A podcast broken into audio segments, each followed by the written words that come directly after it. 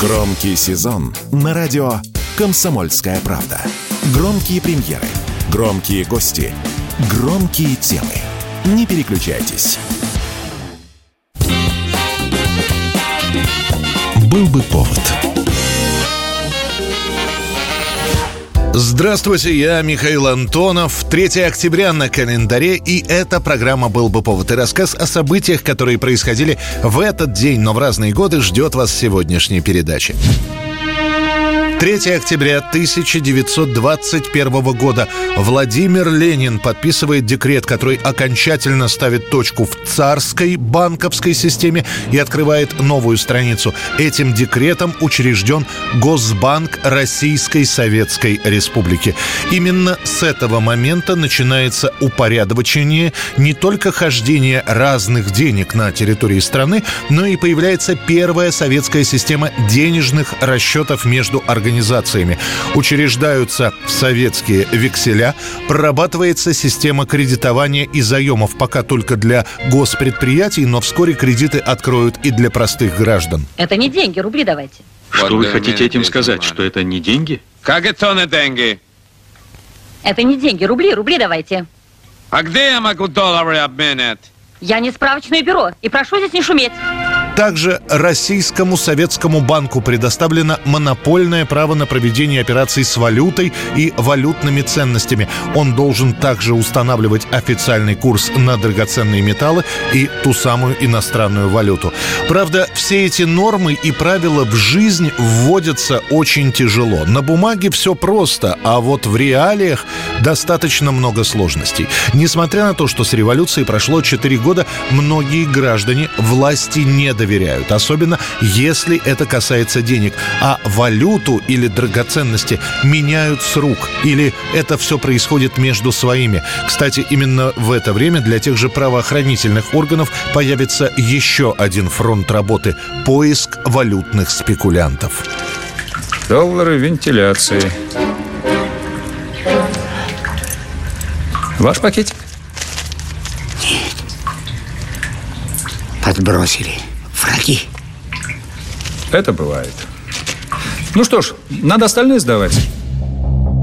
3 октября 1990 года. Германия официально объединилась. Больше нет германской демократической и федеративной республики. Есть одна Германия, единая. В этот день в прокоммунистической ГДР аннулированы Конституция страны и все органы управления. Ее заменили основным законом соседнего государства ФРГ в редакции 1949 года. Расшилось что, что никто не думал, что это так быстро будет совершиться, потому что ну, я еще помню, в принципе, это высказание Ерша Гонера, сказал, стена будет еще стоять через 100 лет, стена еще через 120 лет, и кто, например, жил в Гинеа, вы уже никакой надежды посмотреть или вообще объединиться с Западом. О слиянии двух разных строев одной страны стали говорить еще в середине 80-х годов. Причем речь шла о том, что Федеративная Республика Германии за соединение с Германской Демократической Республикой заплатит Советскому Союзу откупные. По одним данным, речь шла о более чем 100 миллиардах марок, которые западные немцы готовы были выплатить. К тому же речь шла о том, что объединенная Германия должна была объявить себя мировой державой без попыток получить ядерное оружие. Однако все оказалось прозаичнее и для немцев проще. Когда в конце 80-х годов Горбачеву зададут вопрос об объединении Германии пока что чисто гипотетическом, он ответит, что это личное дело немцев, и СССР не собирается вмешиваться. Этого будет достаточно, чтобы начать готовить почву, получив такое согласие от Советов. Сначала в 89-м под бурные аплодисменты будет разрушена Берлинская стена.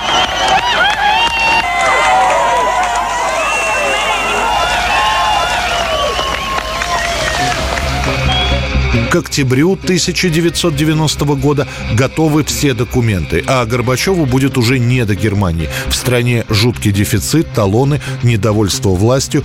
3 октября Германия становится единой. Еще через неделю начинается вывод из этой страны советского контингента войск, который находился там более 45 лет. Главное, значит, завершить организованно вывод войск Второе, конечно, задача – это задача обустройства на территории России.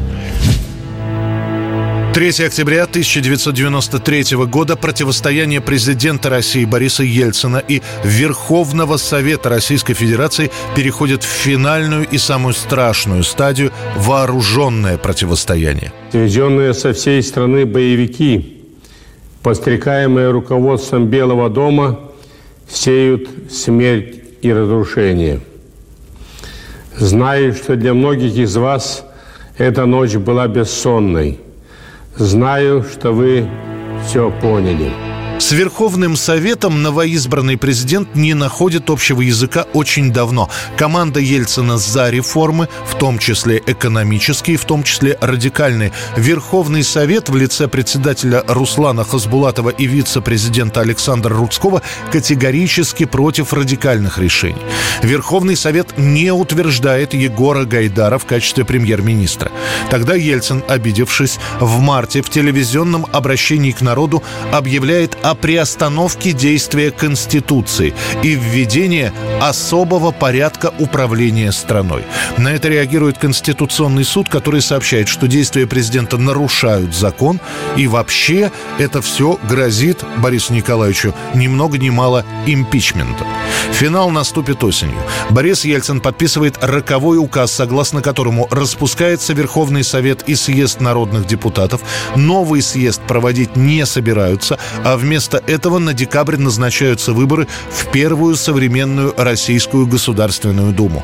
Верховный Совет игнорирует сначала этот указ, после и последовавший ультиматум от президента. Представители Совета остаются в здании, в котором выключают воду и свет. А через неделю будет решено забаррикадировавшихся выкуривать. Сторонники Хасбулатова и Рудского тоже не сидят сложа руки, они прорвут оцепление. Начинаются уличные бои, мятежники Мятежники пытаются прорваться в Останкино. Сейчас мы заняли эту мэрию. Мы будем охранять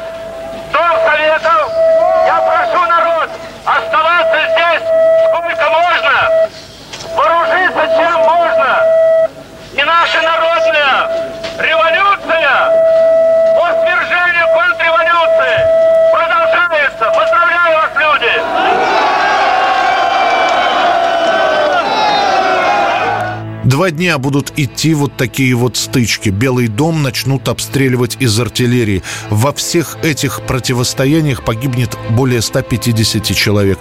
Рудского и Хасбулатова арестуют. Государственного переворота не случится, а Ельцин после этих событий для многих превратится из президента-демократа в президента-автократа.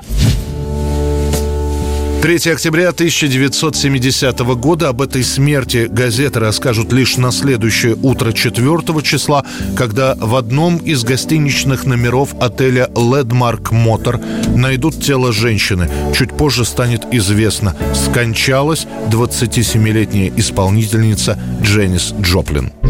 Janis Joplin, the 27 year old pop singer or rock singer who took little more than three years to get to the top, was found dead yesterday in her Hollywood apartment.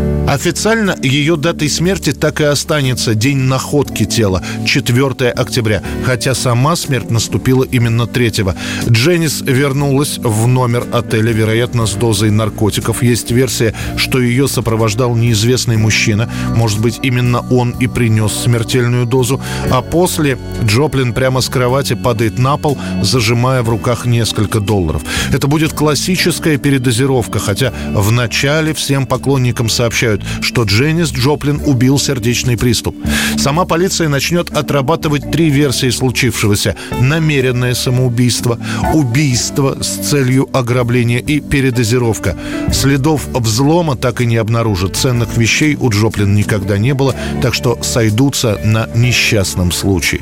У Дженнис Джоплин не будет могилы. Ее прах развеет над водами Тихого океана. А последними записями ее станут аудиопоздравления Джону Леннону, который он получит уже после смерти певицы, и песня, которую она успеет записать «Мерседес-Бенц». Это был рассказ о событиях, которые происходили в этот день, 3 октября, но в разные годы. В студии был Михаил Антонов. Встретимся завтра. Был бы повод. Oh, Lord, won't you buy me a Mercedes-Benz? My friends all drive Porsches.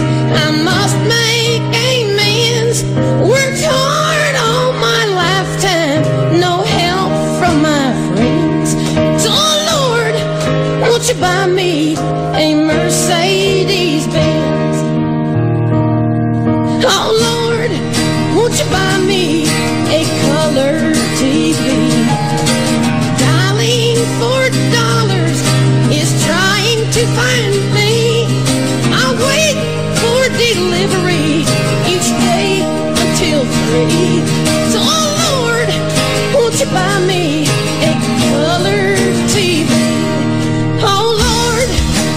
by me.